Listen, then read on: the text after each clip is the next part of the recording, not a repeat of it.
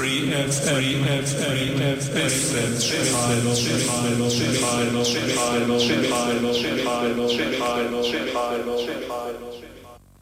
Radio Free FM 102.6% music. Radio Free FM, willkommen zur Wissensstrahlung heute Nachmittag. Heute Ausgabe Nummer 444. Das ist eine Schnapszahl, die wir heute haben. Hier in der Wissensstrahlung heute Nachmittag am, was haben wir denn heute? Haben wir den 4. Februar 2023. Mein Name ist Michael Trost, wie eigentlich so ziemlich immer, alle 14 Tage. Moderator so ziemlich immer der gleiche, aber natürlich immer wieder ein neues, spannendes Thema, ein neuer, interessanter, toller Gast. Und so ist dem auch heute. Heute in der Wissensstrahlung sprechen wir über Künstler künstliche Intelligenz, KI. Ein Thema, was, glaube ich, alle momentan irgendwie bewegt oder jeder, der irgendwie ein bisschen die Zeitgeschichte, das Geschehen verfolgt, wird dieses Stichwort KI wahrscheinlich kennen und wissen, künstliche Intelligenz ist dabei, unser Leben ganz gewaltig mit umzugestalten oder zu verändern, würde ich mal sagen. Und über all diese Dinge, Chancen, aber sicherlich auch ein bisschen Risiken, generell mal über das Thema ein bisschen mehr spreche ich heute mit Professor Dr. Achim Dehnert von der Hochschule Neu-Ulm. Herr Dehnert, ganz herzlich willkommen heute in der Wissensstrahlung. Schön, dass Sie da sind.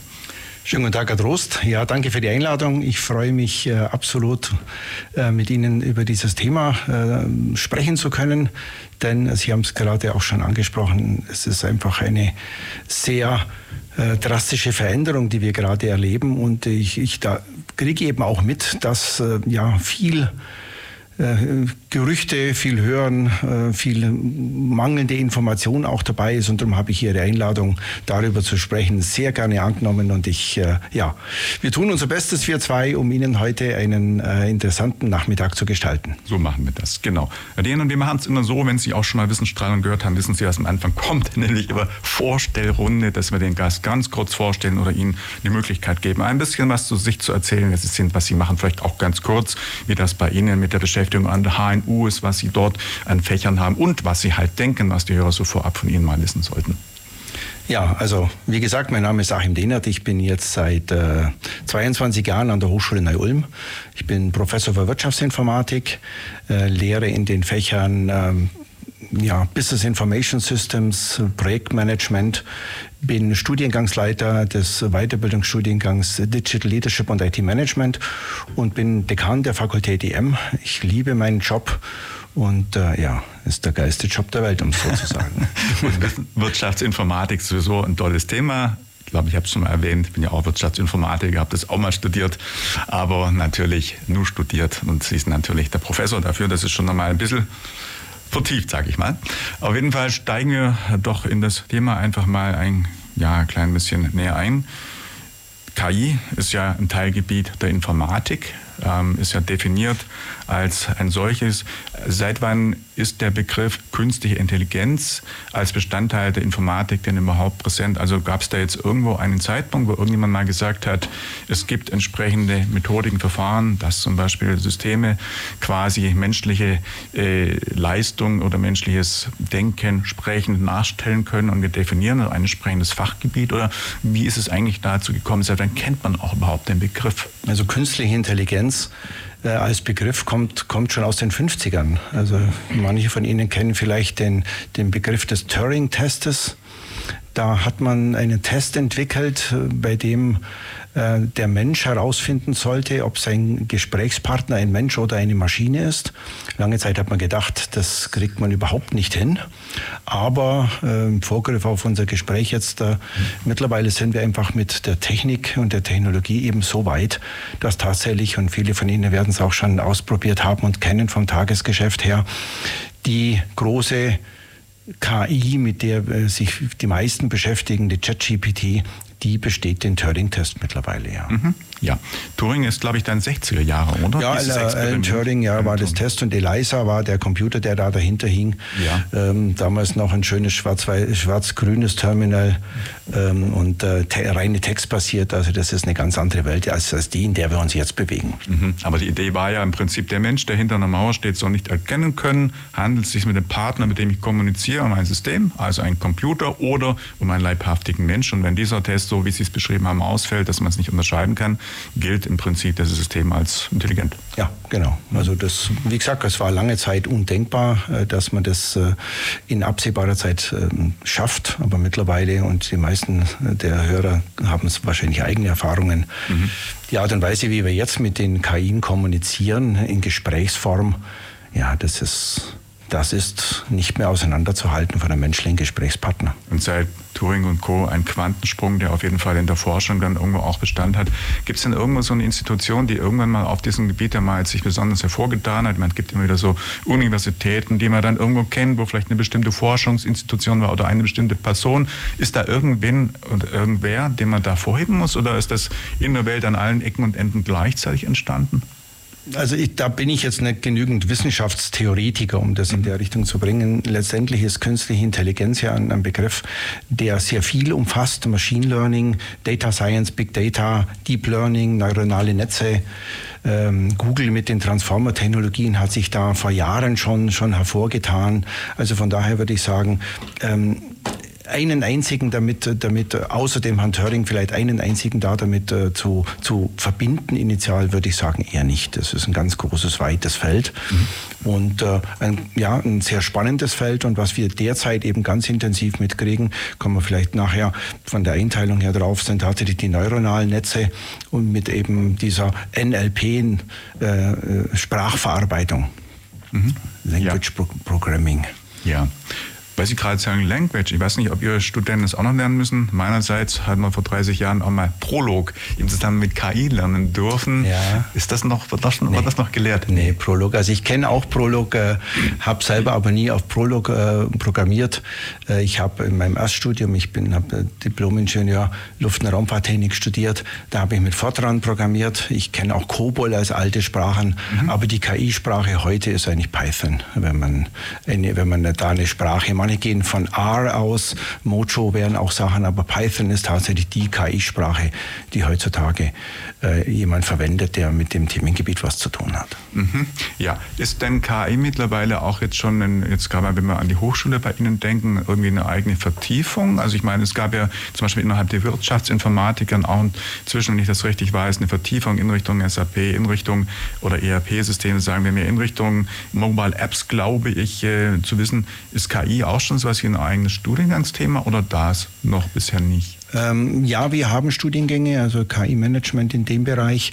Äh, ich denke, man muss von den Hochschulen die, von der Ausrichtung her unterscheiden. Also Informatiker äh, betrachten das, äh, das Thema sehr stark eben aus der, aus der theoretischen Richtung rein auf die Anwendung bezogen. Wir als Hochschule der angewandten Wissenschaften stellen uns immer die Frage, wie setzen wir eine bestimmte Technik im, im wirtschaftlichen Umfeld ein, also quasi Use Cases. Und da ist bei uns sowohl in vielen Studiengängen KI, die unterschiedlichen Ausprägungen von KI ein Thema als Module, aber eben auch schon ein eigener Studiengang. Wir haben mhm. noch keinen eigenen Masterstudiengang. Das wird vielleicht so eine Sache sein. Hm, ich denke mal nächstes Jahr. Ähm, auf jeden Fall ist es Mainstream. Also KI ist angekommen, um es ähm, mal platt auszudrücken. Mhm. Merken Sie zumindest in der Hochschule dann aber auch, dass das Interesse vielleicht an Informatik oder irgendwie Themen aus dem IT-Sektor irgendwie dann befördert? Weil ich meine, die meisten Studenten haben ja jetzt bestimmt irgendwie auch im Zusammenhang mit ChatGPT irgendwie damit zu tun. Ich kann mir kaum vorstellen, dass jemand seine Diplom-, Haus- oder Bachelor- oder Masterarbeit oder ohne so ein Tool irgendwo einsetzt. Also generell merken ja. Sie, dass da auch der Run vielleicht in Richtung IT sich irgendwie verstärkt oder dem eher nicht? Derzeit ist eher die große Diskussion, darf man es einsetzen, wie setzt man es ein? Also das ist nicht nur in den Hochschulen, sondern auch in den, in den Unternehmen. Ich mhm. denke, wir kommen später auf die Thematik auch Datenschutz und Datensicherheit nochmal zu sprechen. Ähm, dass, dadurch, dass dadurch ein Run auf die Informatik ausgelöst wird, kann ich jetzt nicht so sagen. Ja weil ähm, die Anwendungsfelder der KI, wenn man es mal so nimmt, wie, wie wir sie jetzt wahrnehmen, so breit sind, dass es nicht ein Fokus auf ein ganz bestimmtes Gebiet ist. Also das, die, die Use Cases sind wirklich exorbitant und es vergeht quasi keine Woche, wo man nicht mit weiteren Erkenntnissen, ähm, als Beispiel Whisper, als eine, als eine Bibliothek, die äh, Sprache, also gesprochene Sprache aufnimmt und den Text verarbeitet, Das ist mittlerweile etwas, was man auf dem Laptop abla ablaufen lassen kann. Da hätte man wahrscheinlich vor sechs, sieben Jahren noch gesagt, da braucht man Großrechner dafür. Mhm. Ähm, Text-to-Video, Text-to-Image, wenn Sie die anderen Bibliotheken äh, sich hernehmen. Das heißt, in vielen Bereichen ist es, dringt die KI in Domänen ein, wo man sich vor zwei, drei Jahren noch gar nicht hätte vorstellen können und mit einer rasenden Geschwindigkeit. Mhm. Und darum denke ich, dass es nicht auf ein Themengebiet allein beschränkt ist, sondern es ist einfach die Frage, wo stiftet die KI Nutzen und wie kann ich sie einsetzen? Natürlich müssen wir auch über uns über die Gefahren der KI unterhalten. Sie sind eindeutig da.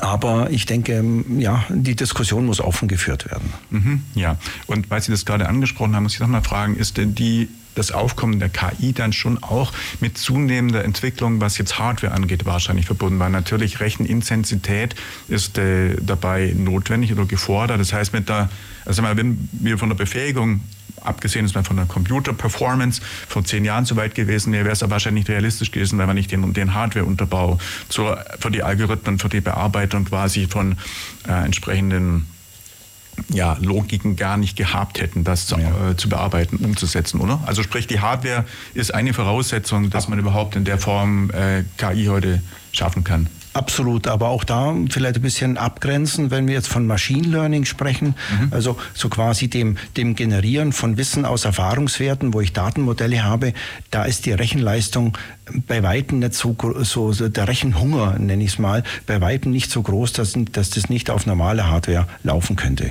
Unter normaler Hardware ähm, sehe ich also letztendlich, ja, gut, gut ausgerüstete äh, PCs mit, äh, mit gutem Speicher, das reicht. Wenn wir die Anwendungsfälle hernehmen, die wir gerade alle, sei es privat oder beruflich haben, diese GPTs, also diese äh, Generative Pre-Trained Transformer, da steckt natürlich eine immense Rechenleistung dahinter. Das sind in der Regel äh, Spezial ähm, Recheneinheiten, die meistens auf der Grafikkarte ausgeführt werden, weil mhm. die Operationen einfach sind. Also es sind keine komplexen Operationen, sondern es sind einfach viele mathematische Operationen, die was mit Matrizenrechnung äh, zu tun haben, mit Ebenen und einer immensen Rechenleistung. Vielleicht ein, ein Wort oder ein, eine Größenordnung. Man mutmaßt, dass zum Trainieren der GPT-4 68.000 so Spezialeinheiten verwendet worden sind und ja. das über einen Zeitraum von sechs Monaten. Und eine Einheit, das ist von Nvidia, so eine A100, die liegt in der Größenordnung von, von 10.000 bis 15.000 Euro. Also das ist eine richtige Dimension, über die wir reden, um am Schluss die, der, die ChatGPT einsetzen zu können. Oh ja. Schön. Ich gucke mal gerade auf die mhm. Uhr. Sie sehen schon, die Zeit fliegt immer dahin. Ja. Ich denke, wir spielen einfach mal einen ersten Musikblock oder spielen mal kurz einfach eine Musik. Und was haben wir denn ausgesucht? Hoffe, dass diesmal der Computer mitmacht. Vor, naja, zwei, drei Wochen hat er sich nämlich hingestellt, aber hoffe heute nicht. Also wir spielen mal was älteres, Hot Chocolate Put Your Love on Me und dann die Band Crosses mit dem Titel Erasure. Eraser, nicht Erasure. Eraser spielen wir die zwei und dann sind wir zurück hier bei der Wissensstrahlung. Ich heiße Andreas Zumach ja, Wissensstrahlung, das Beste, was man Sonntagmittags zwischen 13 und 15 Uhr machen kann. Kleiner Tipp unter Freunden. Die Wissensstrahlung von Radio Free FM. Klasse. Zweiten Pause. Die Wissensstrahlung, Radio Free FM. Heute geht es um künstliche Intelligenz. Bei uns in der Sendung mein Studiogast Professor Dr. Achim Dehnert von der Hochschule Neu-Ulm. Wir haben schon gerade ein bisschen einführend ja, das Thema eingegrenzt, abgegrenzt oder auch die Aktualität betont. Und bei dem Thema wollten wir mal kurz auf die Fragestellung eingehen. Wie akzeptiert ist das äh, Thema eigentlich oder anders gesagt, viele Menschen haben in Deutschland Angst. Wir haben gerade eine Pause gesprochen es gibt sowas wie eine deutsche Angst, sagt Herr Dehnert. Und alles, was irgendwie ein bisschen neu ist, ist immer für Deutsche, wie ich wohl auch aus der Statistik sehe, immer etwas, was Angst einflößt. Und die Fragestellung natürlich gerade bei KI ist, wie weit ist das gerade bei den Deutschen eine, wie soll man sagen, eine Entwicklung, die Angst bereitet? Wie weit sehen die Deutschen an Chancen? Ähm, ChatGPT kennt inzwischen jeder und äh, bei dem Thema einfach die Frage, da gibt es Untersuchungen. Was sagen denn da die aktuellen Statistiken? Wie sehen denn die Deutschen das Thema KI? Ja, die Leute hat im Jahr 2022 eine größere Studie, also eine, eine, globale Studie mit, mit mehreren tausend Teilnehmern gemacht. Und da muss man sagen, Deutschland ist, was die, was die, die Skepsis angeht mhm. gegenüber diesen Technologien, also sowohl was die Bereitschaft angeht, es einzusetzen, als auch was die Skepsis angeht in den Auswirkungen, mit Abstand das, das Land von den Hightech-Ländern, dass sich dadurch die German Angst hervortut. Also die Amerikaner, äh, Engländer, Franzosen, aber eben auch im, im, im südamerikanischen und im afrikanischen Bereich sieht man mehr die Chancen und wir sehen mehr die Risiken.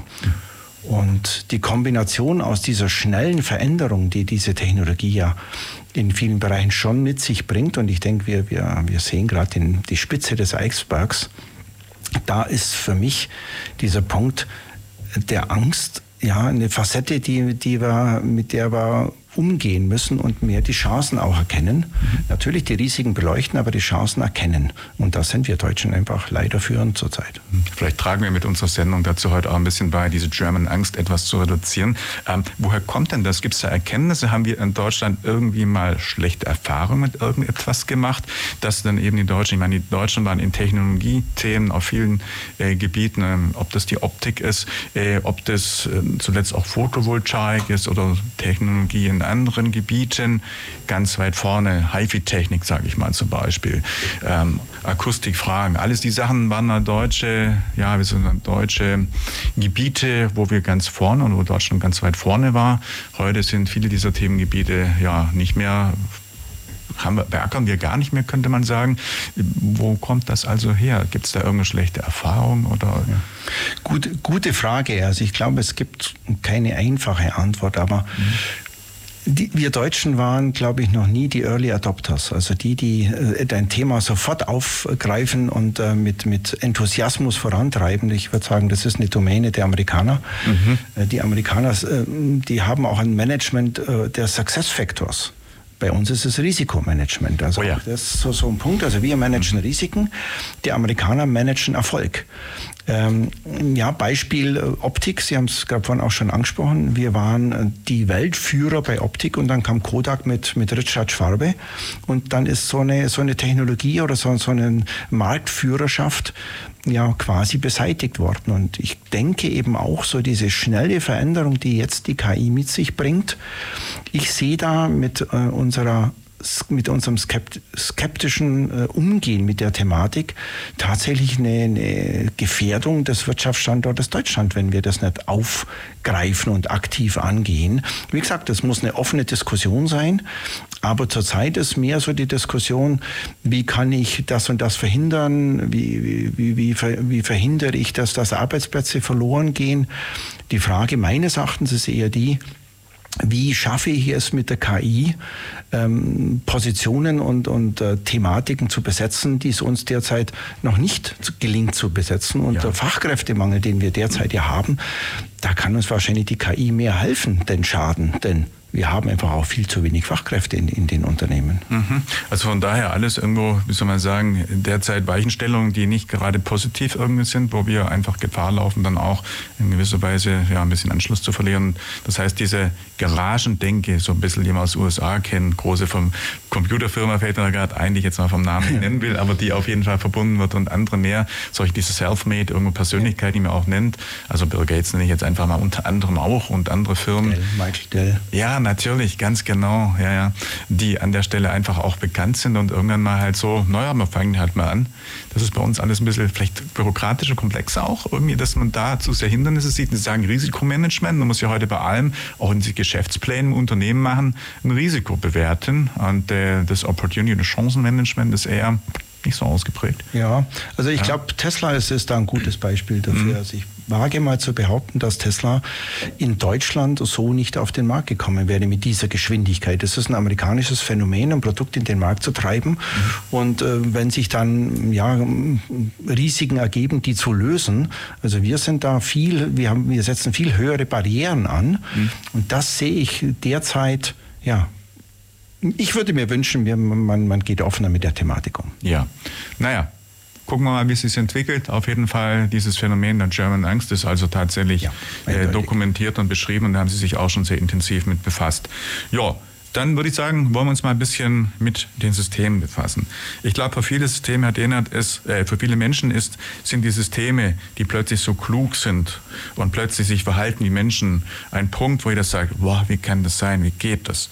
Wie an der Stelle kann ein System so klug sein und schon, äh, wenn ich jetzt irgendwie was frage im Internet, ChatGPT, alles so genau wissen, wie geht es, wie lernen diese Funktion, diese, die, wie sie lernt, also so ein System, wie geht das überhaupt, dass heute Maschinen da sind, die einen derartigen Wissensumfang haben oder auch in der Lage sind, wirklich auf eine Fragestellung, die sehr konkret ist, in sofortiger oder mit quasi Realzeit müsste man fast sagen, jedenfalls verzögerungsfrei eine komplexe, äh, strukturierte Antwort zu geben, die in den meisten Fällen auch richtig ist. Gut, Amt steht auch ein bisschen Blödsinn drin, muss man auch sagen.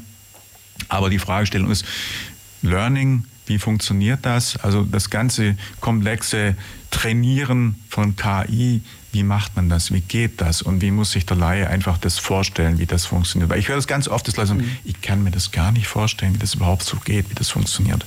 Ja, ähm, wie gesagt, also zwei Blöcke vielleicht. Das eine Machine Learning, tatsächlich mathematische Modelle, ähm, die dann, die dann auch ja, leicht verständlich sind, weil es einfach mathematische Operationen sind.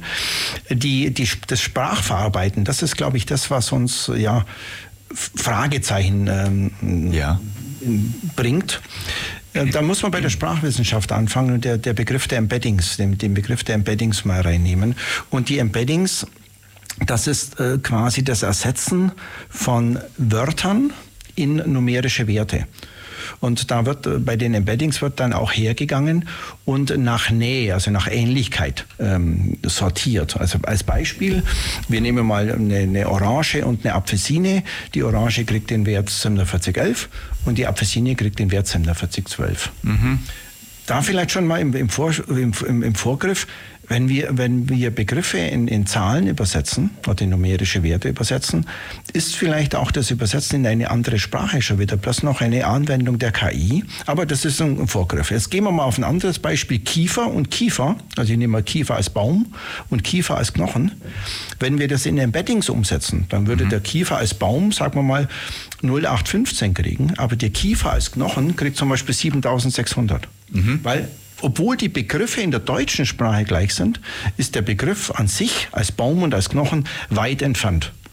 Und das ist das Erste, was man, wie man sich vorstellen muss, dass eine KI mit, äh, mit der Thematik umgeht. Das heißt, da wird erstmal Sprache in numerische Werte übersetzt, die dann dadurch äh, über den Zahlenraum sich entweder ähneln oder nicht ähneln. Und im nächsten Schritt wird dann hergegangen und ein Satz als Zusammensetzung, als Kombination dieser numerischen Werte verstanden. Und je wahrscheinlicher das Fortführen des Satzes ist, umso eher kommt die KI als, als Vorschlag dann da auf uns zu und offeriert uns quasi diese Lösungsmöglichkeit. Und da kann man sich ungefähr auch vorstellen, woher dieser Rechenhunger kommt. Mhm. Also alles, ich meine, die, die ChatGPT ist ja quasi, ich nenne es jetzt mal ein bisschen unser Weltwissen. 2021 war mal so der Stand. Jetzt sind, sind die neuen KIs auf Juni 2023. Das heißt, es wird das komplett Internet, das komplett Weltwissen quasi in diese Modelle rein transformiert, also das heißt über Embeddings in Zahlen und dann in Statistiken und das abgespeichert. Und das Ganze wird dann quasi, wenn wir etwas nachfragen, statistisch mäßig uns das offeriert, was am nächsten ist. Und Sie haben gerade auch schon, das, das, oft ist sie falsch oder manchmal ist sie falsch auch schon gebracht. Das Halluzinieren ist quasi eine Trainingsthematik, weil die KI, Chat-GPT, also die KI als Chat ähm, Applikation ist dahingehend trainiert, dass sie freundlich ist. Und bevor sie sagt, weiß ich nicht, sagt sie halt, gibt sie uns halt eine Antwort, die plausibel klingt, die aber leider nicht richtig ist. Und auch das ist eine Frage, da muss man sich Technologien oder Techniken dann aneignen, um eben auch herauszufinden, wann halluziniert jetzt eben die, eben die ja. KI und wann nicht. Mhm. Gibt es denn Fachgebiete, die bekanntermaßen irgendwie noch schlecht versorgt sind oder beziehungsweise wo das Wissen noch nicht so ausgeprägt ist? Also ich gebe ein Beispiel, wenn ich zum Beispiel schon über Musik recherchiert habe, im Radio irgendwo für die Sendung Alles am Stück, die alle 14 Tage Montagabends zum Beispiel läuft, Bands gesucht habe, habe ich zum Teil, wenn ich äh, irgendwas gesucht habe und ich wusste einigermaßen Bescheid, absoluten Blödsinn bekommen, dann war einfach falsch. Falsches Wissen drin. Bei anderen Themen, wenn man das, äh, wenn man da was nachfragt, für andere Sendungsstrukturen anfragt, vorbereitet, auch zum Beispiel von der Sendung KI, finde ich eine ganz gute Antwort. Aber wie gesagt, gerade äh, bei, wenn man über Bands was recherchiert, meine Erfahrung, da kommt Blödsinn raus oder oftmals was Falsches. Also ist er auf diesem Gebiet ja nicht so schlau bis jetzt. Ja, oder ist das ein anderes Faktenwissen, das irgendwie schlecht zu trainieren ist oder so? Nee, zum Trainieren ist es nicht schlecht, denn mhm. letztendlich, ob ich jetzt die Wikipedia einlese oder die Gutenberg-Bibliothek oder eine, ein Ranking, eine Hitliste, ist der gleiche Vorgang, also technisch gesehen dasselbe. Ich könnte mir vorstellen, dass da die Branche auch gar nicht so sehr das Interesse dran hat, mhm. weil es mit Copyright-Thematiken was zu tun hat. Mhm. Gleichzeitig, wenn man sich anschaut, dass die Delhi, also als eine der, als eine der KI, die eben Bild kann, äh, mit Journey oder Stable Diffusion ist eine andere, ähm, das sind mehr oder weniger alle Künstler und alle Kunsttypen tatsächlich erfasst. Thema Diskussion und Sie werden es also auch, das, da sind auch die Amerikaner zum Beispiel äh, mittlerweile äh, damit be betroffen, zum Beispiel die, die äh, Autoren, die, mhm. die Künstler selber, die sehen da natürlich ihre Rechte besch besch beschnitten und ähm, versuchen da dagegen vorzugehen, was Lizenzthematiken angeht. Mhm. Ähm, und das ist vielleicht so eine Erklärung oder so eine ja. Begründung, dass da die Daten nicht so gut sind wie in vielen anderen Gebieten. Oh ja. Wenn man das mal konkret, also ich kann mir vorstellen, der ein oder andere Hörer sagt, ja, aber genau wie funktioniert jetzt das? Also wie, wenn man sagt, man trainiert jetzt so ein System, man hat jetzt so ein lernendes System, wie genau lernt das System? Ich meine, das ist ja kein Mensch, der jetzt sagt, du liest jetzt mal ein Buch durch oder du scannst jetzt mal irgendwie ein Buch. Also wie genau biegt man dem das bei? Ich meine, das ist ja nicht jetzt mein Papagei, dem ich jetzt vorplappere und der, äh, der lernt das dann irgendwie irgendwie, äh, also genau, wie muss man sich das vorstellen? Also wenn jetzt irgendwie ein Themengebiet anlegt und man will jetzt eine Maschine trainieren, zum Beispiel über ja, irgendein bestimmtes Thema, was nehmen wir denn über die Technik des Automobilbaus oder so irgendwie Bescheid zu wissen. Also wenn ich jetzt den Anspruch habe, ein KI-System zu haben, das meinetwegen genau über, über Automobiltechnik Bescheid wissen sollte, äh, wie füttert man das dann? Also wie, welche Informationsquellen und in welcher Form scannen äh, vor, vor, Vorsagen oder wie auch immer, wie genau kann man sich das vorstellen? Wie lernt so ein System? Also grundsätzlich lernt das System dadurch, dass es Daten kriegt. Und mhm. äh, eine der Möglichkeiten ist eben die Daten, äh, dass, ich, dass mir die Daten in Buchform vorliegen, also zum Beispiel als PDF, ähm, oder aber über Webseiten. Das heißt, äh, die, das System scannt die Webseiten durch und mhm. nimmt die Informationen auf, die in den Webseiten gefunden werden. Und da sind wir natürlich auch bei der Thematik Garbage in, Garbage out. Das heißt, wenn das System Informationen kriegt, die offensichtlich falsch sind, dann hat das System Stand heute oder eben vielleicht je nachdem, wie es, wie es, wie es programmiert oder getuned ist, nicht die Schalter oder Filter, um zu sagen, das ist jetzt offensichtlich falsch, sondern das System kriegt erstmal Daten und die äh, speichert es dann ein. Den, der, die Thematik der Embeddings äh, habe ich gerade vorhin auch schon mit genannt. Das heißt, die, die Wortdaten, die Wörter werden in, in Zahlenbegriffe übersetzt, die Zahlenbegriffe durch die Nähe und dann wird es eben abgespeichert. Natürlich jetzt nicht so einfach, wie das Ganze klingt. Sie haben sicher schon gehört, dass die großen KI, die ChatGPT geben davon aus, dass sie 170 Milliarden Parameter hat. 170 Milliarden. Milliarden, also das sind 170 und dann neun Nullen. Also das ja. ist schon eine, eine Hausnummer. Ja, ja. Und das ist dann eben auch die, die Dimension der Rechenleistung. Also mhm. Also das heißt, ich habe da eine, eine, eine, Kiste in Anführungszeichen. Letztendlich wird das ein, eine, eine, riesen, eine riesen Rechenanlage sein, die ein Matrizenkonstrukt, nennen wir es mal, also viele Ebenen von, von, äh, von äh, sortierten Daten und das in, in der Milliardengröße mhm. permanent behandelt. Ja, und wie funktioniert das, wenn wir jetzt uns vorstellen, also das System, ich hatte gerade ein Beispiel genannt, Automobiltechnik, also setzt man ihm diverse Webadressen mit äh, vielleicht beschreibend äh, über Automobiltechnik vor oder liest mhm. oder gibt in ein Buch zu scannen, eine PDF-Datei, aber wie genau verbindet er dann? Ich muss ja das Wissen zu einem, also wenn jetzt laute Quellen hat, hat, zu einem irgendwie verbinden. Das heißt, du musst ja dann irgendwie ein Connect von Information 1 zu Information 2 zu einem Gesamtall, wie soll man sagen, allumfassenden Wissen hergestellt werden. Also wie, wie, wie funktioniert das? Ich meine, das Gehirn, da gibt es ja irgendwie eine Verdrahtung, wo dann irgendwie das eine mit dem anderen kommuniziert und aus lauter Input-Funktion oder Input, äh, ja, verschiedene Input-Vektoren wird ein Output oder ein gesamtes Wissen, eine Befähigung, irgendwie sowas, sprich irgendwie Netzwerke, ja. neuronale Netze oder irgendwas. Wie funktioniert dann das? Also wie wird das Ding dann wirklich so clever, dass es eben aus lauter Inputs einen gesamt kombinierten Wissensschatz ja. quasi generiert? Interessante Frage. Also Sie haben ja den Begriff der neuronalen Netze schon äh, angesprochen. Man versucht quasi, dass äh, die, die, die Art und Weise, wie unser Gehirn bzw. wie Nerven, wie Neuronen arbeiten, ähm, nachzubilden. Die Technologie, die da dahinter steckt, nennt sich dann eben Transformer-Technologie.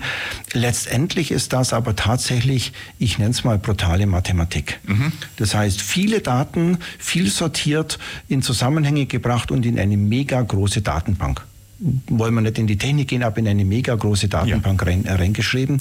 Der Wunsch, und das ist das, was man neulich ja auch, auch mal wieder oder immer wieder jetzt gerade mitdiskutiert wird, ist dieses äh, AGI, Artificial General Intelligence, also tatsächlich die, die wirklich denken könnende Intelligenz, da sind wir noch weg. Mhm. Also was wir bis dato können mit der KI, ist, dass die KI jegliche Information, die wir ergeben, Intelligenz sortiert, in Zusammenhänge bringt, mit Wahrscheinlichkeiten versieht und diese Zusammenhänge dann äh, uns wieder gibt.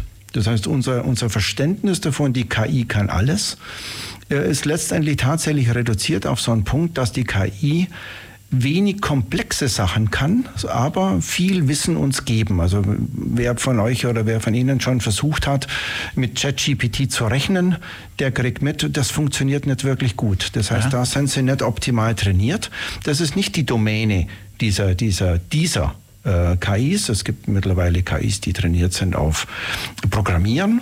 Also äh, CodePilot als Beispiel ist eine spezielle KI, die auf ähm, Codieren, also in beliebigen Computersprachen äh, trainiert worden ist und die Ergebnisse, die da dabei rauskommen, sind, ja, man kann es auch schon fast gruselig nennen. Also ich kann tatsächlich ein, ein Problem umgangssprachlich beschreiben und die KI macht daraus dann ähm, tatsächlich Source Code, also ein Computerprogramm.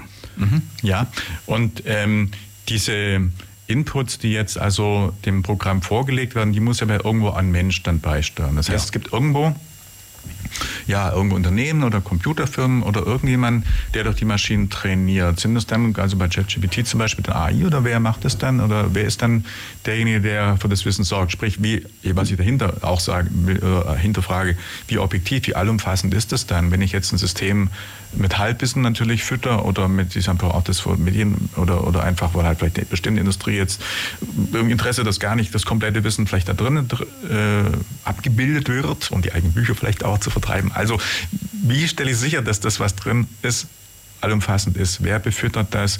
Kann ausgeschlossen werden, dass das, was drin ist, ähm, vielleicht auch mal was ganz Falsches ist, weil man es falsch gefüttert hat, der falsche, äh, die falschen Rechner haben die falschen Informationen eingelesen bekommen oder was veraltet mhm. ist.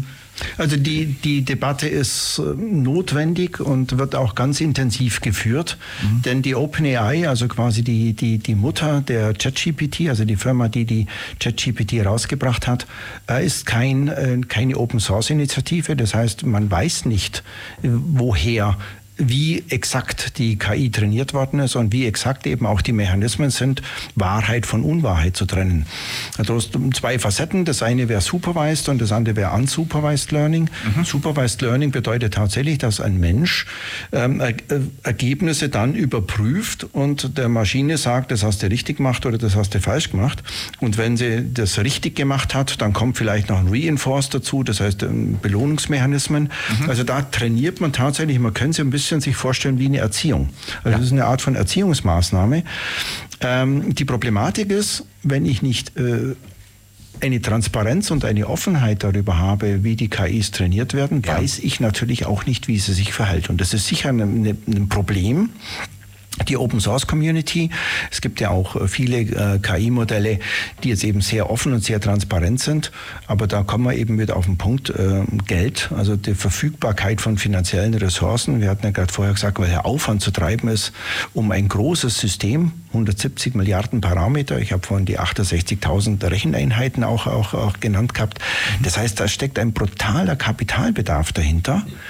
Und das können häufig eben Communities aus dem Open Source Bereich oder aus dem Forschungsbereich so nicht leisten. Ja, ja. Und privatwirtschaftlich organisierte Firmen haben natürlich nicht notwendigerweise ein Rieseninteresse, alles offenzulegen, weil das ist ja auch hier äh, Neuhochdeutsch Competitive Advantage. Mhm. Und irgendwer will vielleicht auch seine schlauen Bücher vertreiben. Genau. Und wenn jetzt quasi von der Open Source von nix in, in ChatGPT zum Beispiel ausgelesen oder ja, für die ja. Informationen ausgegeben werden, dann sagen die Himmel, ich will mein Wissen ja mir bezahlen lassen. Also an der Stelle gibt es auch Gegeninteressen, ganz klar, dass dann nicht alles irgendwo ja. drin ist. Ja.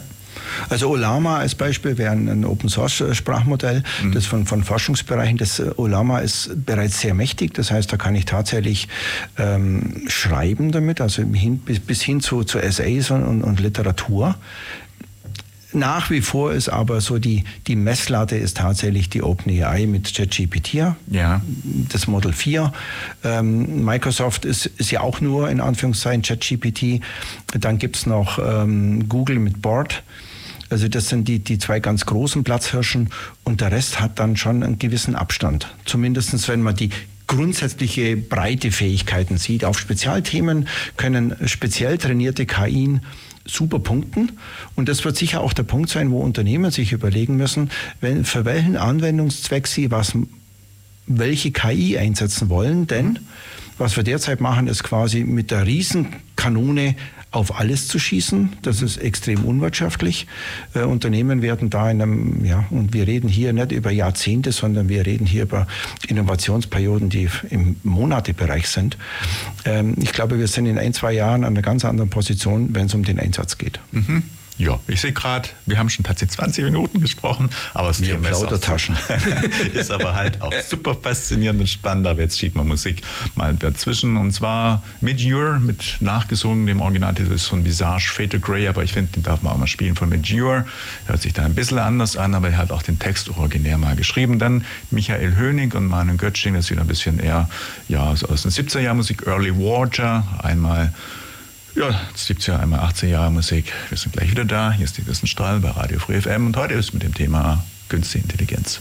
Hallo, mein Name ist Ellen Lohr. Ich bin Motorsportprofi für 30 Jahre gewesen. Und wenn ich in der Nähe von Ulm-Neu-Ulm bin, was tatsächlich des Öfteren passiert, ist mein Radiosender natürlich Free FM.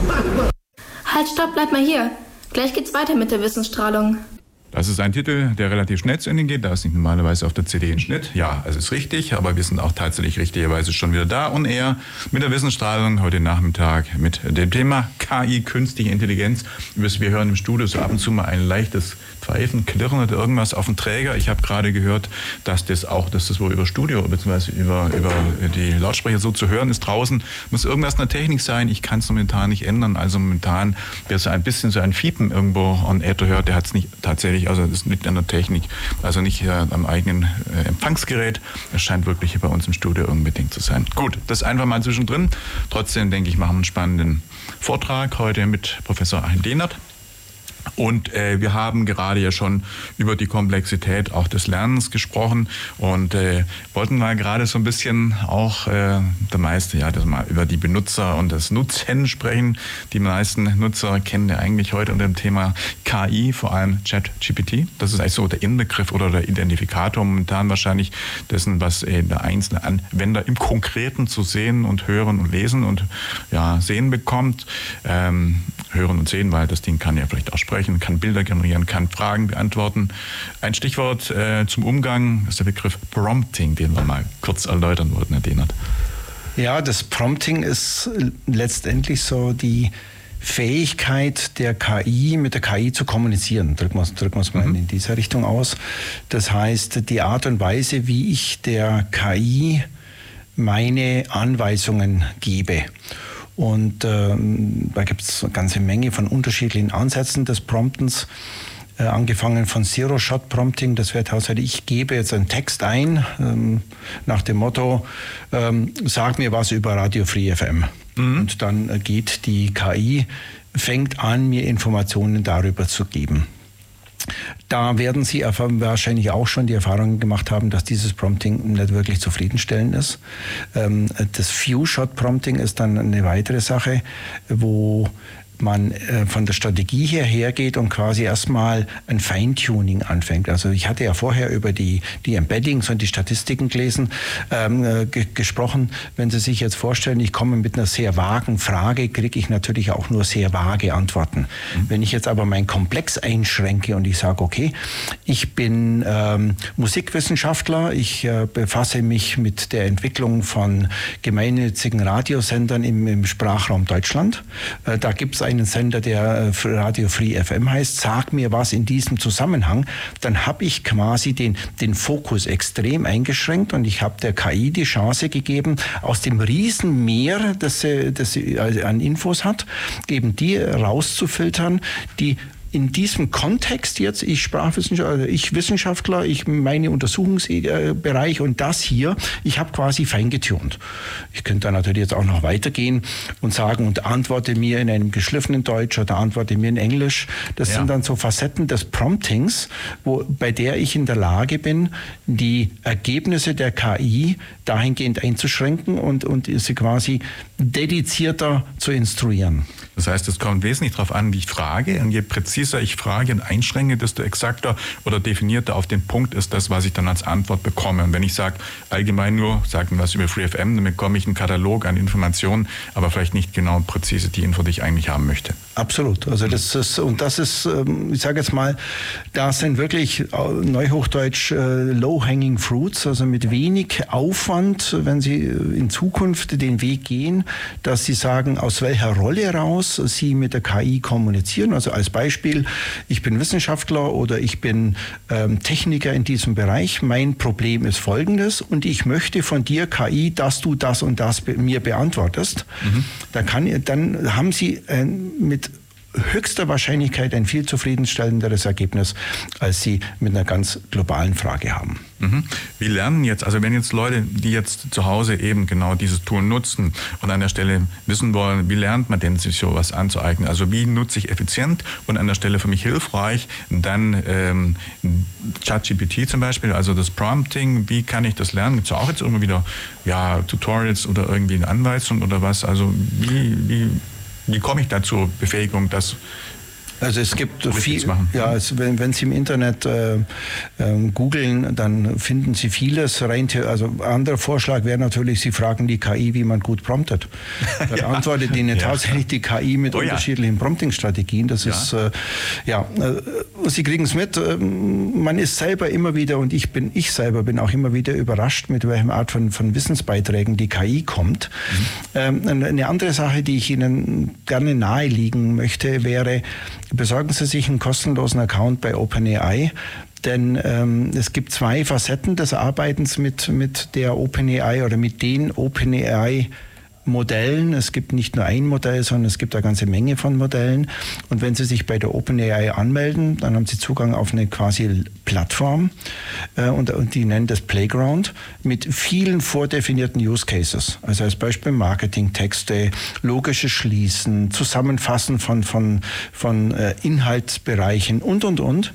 Und Sie sehen da eben auch dann Prompting-Beispiele, wie die OpenAI vorschlägt, dass man damit umgeht. Und das verbessert natürlich auch ihre eigene Kompetenz dahingehend, wie gehe ich mit der KI um. Mhm. Ja, das heißt, man kann die KI fragen, wie nutze ich dich, KI an, sich, an der genau. Stelle genau. dann ja. auch schon sehr gut. Ja. Ansonsten kann man sich ja vorstellen, dass es mittlerweile auch vielleicht irgendwie sogar auch Büchchen oder irgendwie vielleicht sogar Schulungen gibt und äh, dann kann man das entsprechend nutzen. Und ähm, ja, natürlich der Nachteil ist, wenn unter Umständen jetzt irgendeine Frage entsprechend von allen, zum Beispiel Studenten bei Ihnen, die Fragestellung äh, gleich äh, gestellt und auch gleich beantwortet wird, dann hat ja jeder zum Beispiel nachher die, genau die gleichen wissenschaftlichen Arbeiten, oder? Also das ist ja, die, die Problematik, und das ist natürlich eine, eine ganz intensive Diskussion, die wir bei uns sowohl im, im, im Kollegium haben, als auch mit Studenten diskutieren. Also bei uns im Weiterbildungsstudiengang Digital Leadership und IT Management, der übrigens äh, im März beginnt. Wer von Ihnen äh, da äh, vielleicht Interesse hat, noch mitzumachen,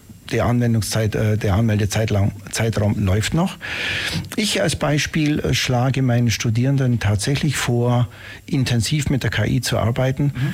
Denn es ist eben nicht so, dass sie sagen, schreib mir eine Masterthesis oder schreib mir eine Bachelorarbeit zu dem Thema und es kommt äh, damit eine fertige Arbeit dabei raus. Das funktioniert nicht. Aber es ist tatsächlich so, dass Sie, wenn Sie sagen, ich bin tätig auf diesem und jenem Gebiet, ich beschäftige mich mit folgendem Problem und ich möchte dazu fünf Beispiele positiver und negativer Art dis kritisch diskutiert, dass Ihnen die KI da gute Antworten gibt. Das heißt, die KI ist eigentlich ein Gesprächspartner, wie so eine Art Sparringpartner. Und so Ja, ja. muss man es häufig verstehen.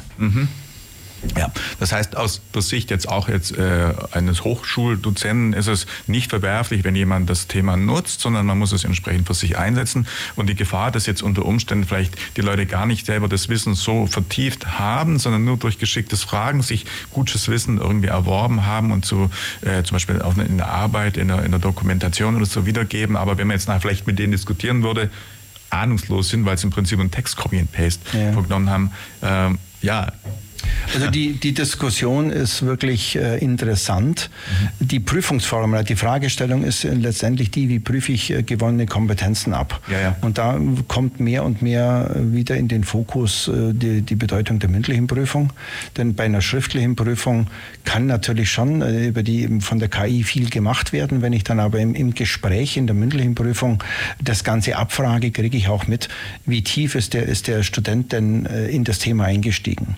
Vielleicht noch ein Punkt. Ich kann natürlich mit der KI mir auch äh, mal einfach Vorschläge machen lassen auf dem Themengebiet, wenn ich jetzt wissenschaftliche Bibliotheken hernehme. Was gibt es denn zu dem Themengebiet, was ich untersuche und nehme die, die KI so quasi als Recherchegehilfe ran. Also das ähm, finde ich ein, ein sehr valides Thema, äh, sehr validen Punkt, weil ich habe einen Gehilfen, der hilft mir schnell relevante Informationen zu finden. Ich muss mir dann natürlich selber meine Gedanken machen, aber da finde ich eine, die KI als einen super nützlichen, ja, Gehilfen. Hilfe. Gehilfen, ja, genau. genau. Und das hat ja wahrscheinlich auch keinen Sinn. Ich meine, die, die, die schlechte Herangehensweise wäre dann, dass jeder sagt, ihr dürft nicht und ihr müsst zu Hause und ihr dürft, müsst das, was weiß ich, das Smartphone hergeben oder sowas. Das wäre auch nicht ganz zeitgerecht, weil die, man kann die Uhr auch nicht zurückgehen, äh, drehen. Das heißt, das ist auch in Bezug auf Lernen, auch im Prinzip auch auf ähm, vielleicht wie viel Wissen muss ich vertieft äh, haben, anderes, vielleicht eine andere Entwicklung als heute, wo ich dann sage, ja, ich muss das Wissen vielleicht gar nicht mehr selber alles so intus im Köpfchen haben, sondern ich habe meine schlauen Werkzeuge und ich bediene im Fall des Bedarfs dann eben die Werkzeuge und durch geschicktes, richtiges Fragen bekomme ich auch genau die Antworten, die ich eigentlich haben möchte und kann dann im Prinzip darauf zugreifen. Das heißt, die Fragestellung, ob man das alles so vertieft auswendig oder im Kopf oder sich aneignen muss, ist vielleicht dann neu zu definieren. das tatsächlich neu zu definieren und wir, wir diskutieren das ja auch immer wieder, ist die KI für jemand, der Experte ist, ein nützliches Tool oder ist die KI für jemand, der keine Ahnung hat, ein nützliches Tool? Ja. Derzeit würde ich sagen, am meisten profitieren tatsächlich die Experten, denn die haben ein, ein valides Wissen und bekommen mit der KI letztendlich einen, tatsächlich einen Gehilfen an die, an die Hand, der ihnen hilft, schneller vielleicht auch gründlicher zu werden. Ähm, die Frage ist natürlich schon die, wenn man jetzt Richtung Programmieren mal guckt, wenn ich selber nie programmieren musste und jetzt immer nur von der KI vorgeschlagen bekomme, ähm, Codeschnipsel, ähm, hilft mir das auf Dauer. Und ich denke, das eine tun, ohne das andere zu lassen, das ist halt wie mit Kopfrechnen. Man muss einfach bestimmte Grundkompetenzen haben, um auf diesen aufbauen zu können. Ähm, das ist aber eine Sache, die Thema Schulsystem. Ja, da haben Sie ja wahrscheinlich alle viele positive und negative Beispiele, äh, wo früher anders gelehrt und gelernt worden ist. Und äh, das Ganze verändert sich. Ich denke trotzdem, wir müssen uns darauf konzentrieren, dass wir bestimmte Basiskompetenzen gut beherrschen und dann eben neue Tools äh, als Gehilfen mit einsetzen. Mhm. Das heißt, die Kompetenz lautet dann, das entsprechend anzuwenden, anwenden zu können und gegebenenfalls auch aus verschiedenen Wissensquellen einfach dann Ja. die richtigen Schlüsse zu ziehen oder die richtigen Maßnahmen abzuleiten. So wie man es auch im Studium erlernt, Faktenwissen auswendig pauken allein ist es nicht. Genau. Und, äh, sondern man muss zeigen, dass man das anwenden kann. Und äh, ja, Sie sagten es gerade, wenn man jetzt sich Codeschnipsel irgendwo holt, ja, dann muss man nicht unbedingt jetzt natürlich der perfekte Programmierer sein, aber man muss die Grundprinzipien von Programmierung verstehen. Und wenn ich einen Codeschnipsel habe, muss ich vielleicht dann das eine mit dem anderen auch verknüpfen, verbinden können und einfach die Grundprinzipien, zum Beispiel, ja, von, von Programmierung oder ähm, einfach systematischer Vorgehensweise, ingenieursmäßigen Vorgehen beim Programmieren, äh, Software Engineering einfach dann im Hintergrund haben, sonst wird es nichts. Sehe ich auch so. Und die Frage mhm. ist natürlich schon, wenn wir jetzt so tolle Gehilfen haben, wie tief wird unsere Kompetenz tatsächlich noch ge gelernt? Also wie gut können wir wirklich programmieren, um damit einzuschätzen zu können, ist das, was die KI uns liefert, vernünftig? Also die, die ja. Diskussion ist offen. Also die führen wir gerade ganz intensiv. Mhm. Ähm, wie viel ist notwendig, also was ist notwendig und was ist hinreichend, wenn man es mal in, in diese Bereiche nehmen würde. Und ich bin halt so ein Vertreter, der da sagt, je besser ich das Tool kenne, umso besser kann ich einschätzen, was sind die Stärken und Schwächen. Mhm. Also verbieten ist da definitiv der falsche Ansatz. Ja, ja. Also von daher muss auch zu dem Thema, was wir vorher gesagt haben, Technologie offen sein. Jetzt mit der Nee, nee, böse und so weiter verbiet und ähm, einbremst irgendwo Vorgehensweise, das hilft uns nicht weiter. Nee, gar nicht. Vor allen Dingen, mhm. weil natürlich die, die Technologie auch voranschreitet. Also derzeit ist ja der Fokus auf Text und Bild. Mhm. Ähm, jetzt rückt gerade ein Stückchen mehr Sprache ähm, mit, mit in den Fokus, bewegt Bild, mhm. also Video. Äh, das nächste wird dann 3D sein. Also von daher, also Text sind wir schon recht gut. Sprache okay. Logisches Schließen noch nicht so gut. Allerdings der, die, die Geschwindigkeiten, mit denen wir da Fortschritte machen, die sind einfach dramatisch. Mhm. Mit dem Ergebnis, dass man sich da in die, ja, auf vielen Gebieten ja, man muss dranbleiben und man muss sehen, wo sind die Stärken, wo die Schwächen, vielleicht eine, eine Analyse fahren, wie mature, also wie erwachsen ist das Tool jetzt schon, ja, ja. in welche Richtung geht's. Also nicht blauäugig, sondern tatsächlich als kritischer, als neugieriger, aber kritischer Mensch mit der Thematik umgehen. Mhm. 13 Minuten haben wir schon wieder gesprochen. Ich denke, diesmal spielen wir dann schon ein bisschen früher einen Musikblock, nein, einen Titel spielen wir. Ein Italiener, das ist glaube ich Fabio Fuso, Traveling Light spielen wir und sind gleich wieder zurück. Hier bei der Wissensstrahlung, mittlerweile schon in der zweiten Stunde. Wir sind noch da bis 15 Uhr.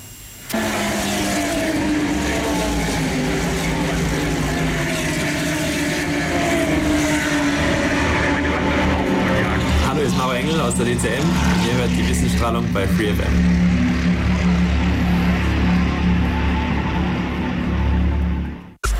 Wir belassen es bei einem Titel hier heute, denn wir haben in der Wissensstrahlung noch ganz viel Spannendes zu berichten zum Thema künstliche Intelligenz KI mit Professor Dr. Achim Dehnert von der Hochschule in Ulm.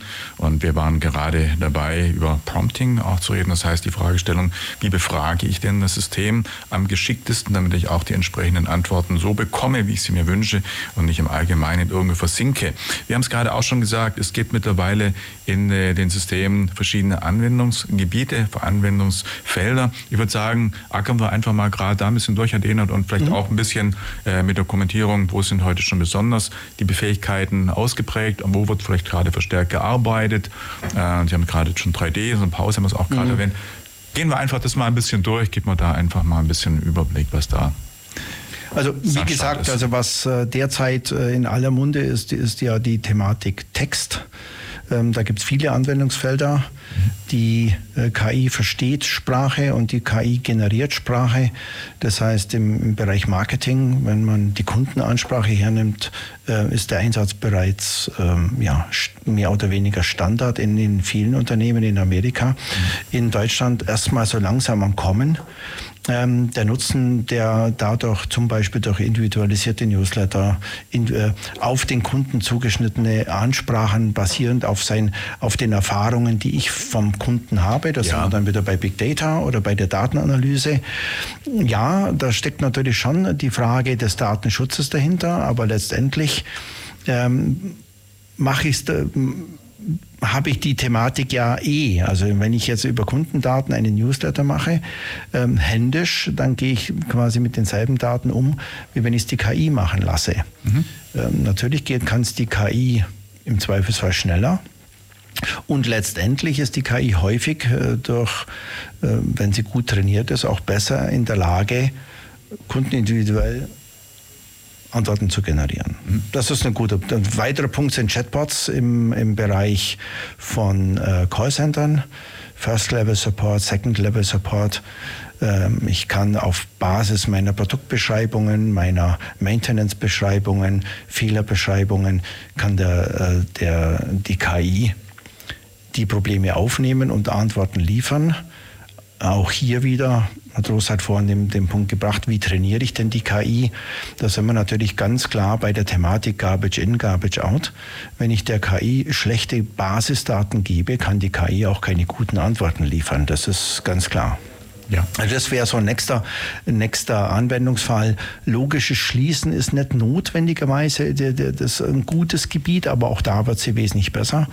Weitere Gebiete, in der, in der wir dramatische Fortschritte sehen, ähm, sind die Bereiche der Bildverarbeitung. Delhi am Anfang, als die OpenAI KI, ja, ich sag mal, okay, wenn man sich jetzt aber mit Journey oder Stable Diffusion an, anschaut, hochauflösend bis in den Bereich von 8K.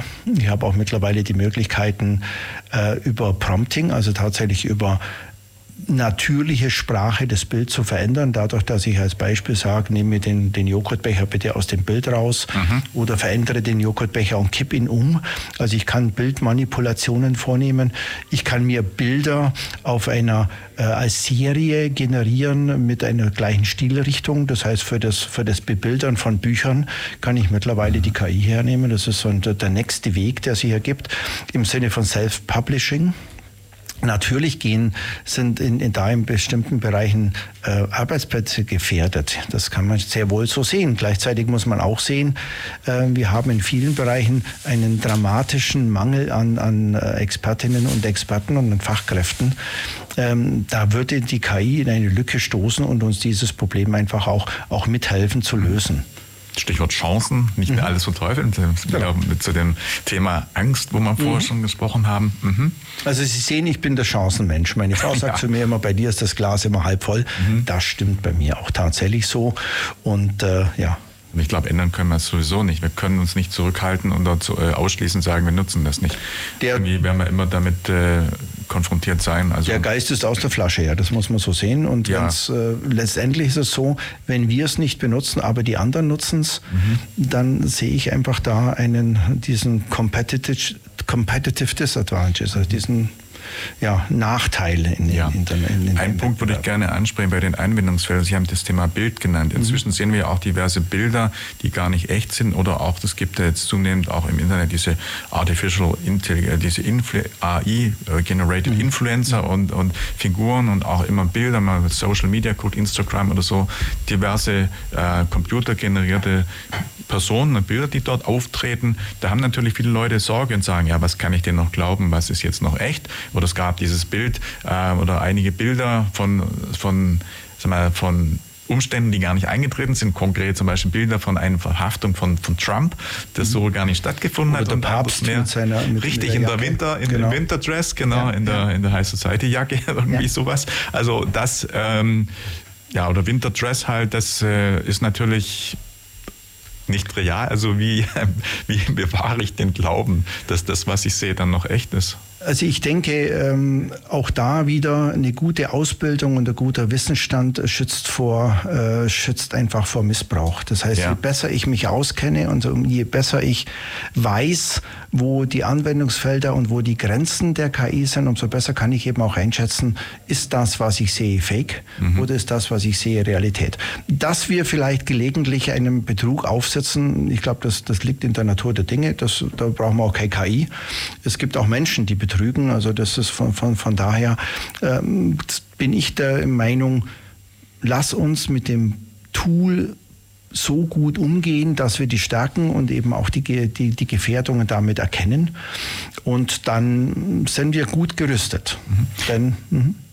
Ja, beim Thema Sprache, da kann man sich natürlich auch vorstellen, dass vielleicht dann so die Simultan-Translation irgendwo vielleicht dann möglich ist. Sprich, wenn ich äh, irgendwo im Ausland bin oder mich irgendwo unter Konferenz, Konferenz äh, unterhalten würde in, was weiß ich, nehmen wir mal an, ich reise jetzt nach Japan, nach China oder sonst irgendwo und die Sprache, derer bin ich nicht mächtig, brauche aber an der Stelle irgendein schlaues System, das mir eben das übersetzt. Könnte das bei KI dann auch möglich werden? Absolut. Dann, das also das ist, ich denke, da sind wir mhm. ähm, nicht weit weg.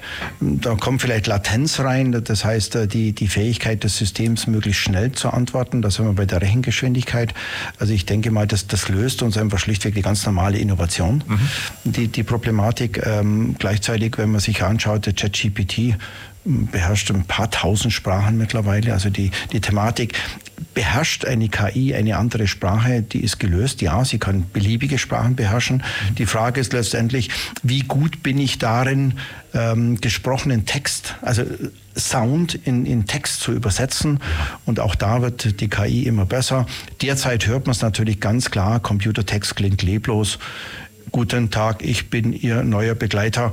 Das ist nichts, was uns wirklich richtig gut anspricht, mhm. aber auch das, ich denke, im nächsten Jahr. Und die, die, die nächste Welle, Avatare, ist ja schon ja. da. Also ich glaube, in ein, zwei Jahren, wenn es um Videokonferenzen geht, werden wir uns häufig darüber Gedanken machen, sieht mein Avatar so aus, wie ich das jetzt möchte? Also ich, mein Avatar als quasi das digitale Abbild von mir, ähm, da wird sich auch dramatisch was ändern, denn diesen Fokus haben wir ja noch gar nicht. Also ich von mir habe keinen digitalen Avatar, obwohl ich von mir sagen würde, ich bin KI infiziert. Also das mhm. auf Avatar bin ich jetzt noch nicht, aber ich kann mir vorstellen, in ein, zwei Jahren hat jeder von uns Avatare. Mhm. Das könnte aber zum Beispiel auch eine praktische Anwendung sein, dass zum Beispiel bei einem Knopf im Ohr mir sagt, also beim Einkauf oder jetzt beim, äh, sagt ja genau, du findest, was weiß ich, den Käse dort drüben oder den, äh, die Gurken ja. dort oder was weiß ich, irgendetwas, also mich zum Beispiel da unterstützt. Ja. Oder natürlich dann auch, wenn ich in einer Stadt unterwegs bin, in einer fremden Stadt und ich suche, was weiß ich, Veranstaltungsort XY, dann sagt einmal links abbiegen, einmal rechts abbiegen, in 100 Meter geradeaus. Das ist im Prinzip so ein System, das dann anhand, was weiß ich, verknüpfter Maps oder Google irgendwo äh, da Daten dann erkennt, wo ich bin und dann eben so ein schlaues System mich dann auch leitet. Also noch ein ja. etwas intelligenteres Navi irgendwie. Ja, ich sage jetzt mal, wenn man sich jetzt äh, Google Maps als Beispiel anschaut, ohne da irgendwie Werbung machen zu wollen, aber das ist einfach der große Platzhirsch. Die Technologie ist schon da. Also die Frage ist da eher, ob es lückenlos miteinander verbunden ist. Mhm. Da sehe ich jetzt gar keine dramatischen Hürden für eine KI.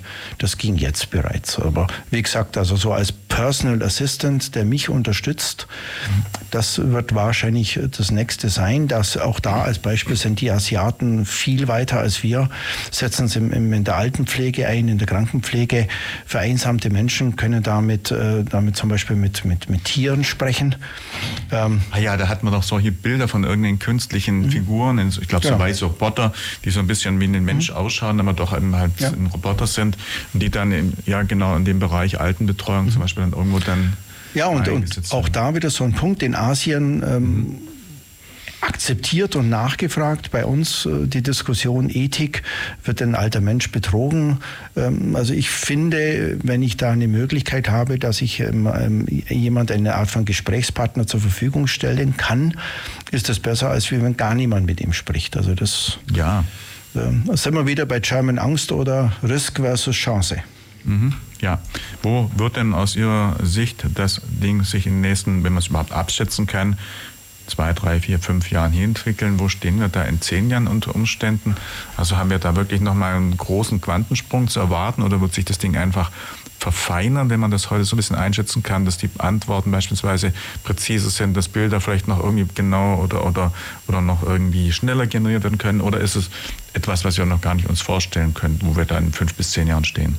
Also fünf bis zehn Jahre traue ich mir jetzt keine Aussage zu. Mhm. Ähm, ich denke, die Möglichkeiten, die wir jetzt bereits haben, wenn die KI Text für uns produziert. Das heißt, der nächste Punkt wird sein, äh, produziert die KI gut klingende Sprache? Also können wir mit der KI jetzt so miteinander sprechen, wie der Herr Trost und ich jetzt? Oder wir, wir mit Ihnen quasi das, KI. ja genau, vielleicht sind ja wir schon KI. Jetzt sitzt gar keiner im Studio und wir, wir sprechen zwei, zwei was weiß ich, KI-Systeme. Äh, also das, äh, denke ich mal, ist so ein Punkt. Was ja. ich als große Herausforderung sehe, ist, die KI in, in, in die anderen Geräte reinzubringen, also IoT quasi, das, das Internet der Dinge.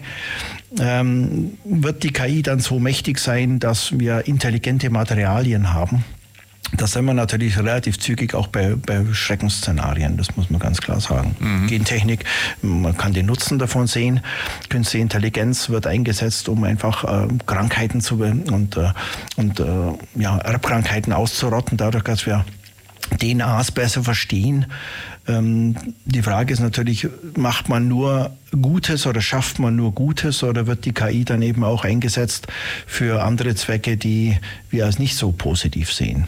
Drum denke ich, auch da wieder der Punkt, verbieten nützt nichts, sondern wir müssen kompetent umgehen mit der Thematik, um eben zu erkennen, wo fängt Missbrauch an oder wo ist äh, ein, ein, eine, eine Anwendung, jetzt nicht in unserem Sinne ist und wie gehen wir damit um. Aber mhm. das kann ich nur bewerten, wenn ich, wenn ich Experte bin. Ja, ja. Nebenbei einfach nochmal auch da ein bisschen hinter äh, die Standards und die Dinge zu schauen. Also es gibt ja jetzt verschiedene Standards, das haben wir vorher auch mal angesprochen, AI irgendwie drei und vier und irgendwas. Also vielleicht, dass wir da mal einen kurzen Überblick geben, welche also quasi Levels oder welche Bereitsteller sind denn da heute, also sind es unterschiedliche oder ist es einer? Ich glaube, das ist nicht der Fall, die an der Stelle entwickeln. Was sind so heute die Standards und was ist vielleicht dann auch im Jahr 2024 an welcher Stelle noch zu erwarten und mit welchen Veränderungen können wir konkret in jetzt dem Jahr 2024 funktional oder einfach was Levels, Standards angeht, denn noch rechnen? Was ist da gerade so aktuell in der Entwicklung?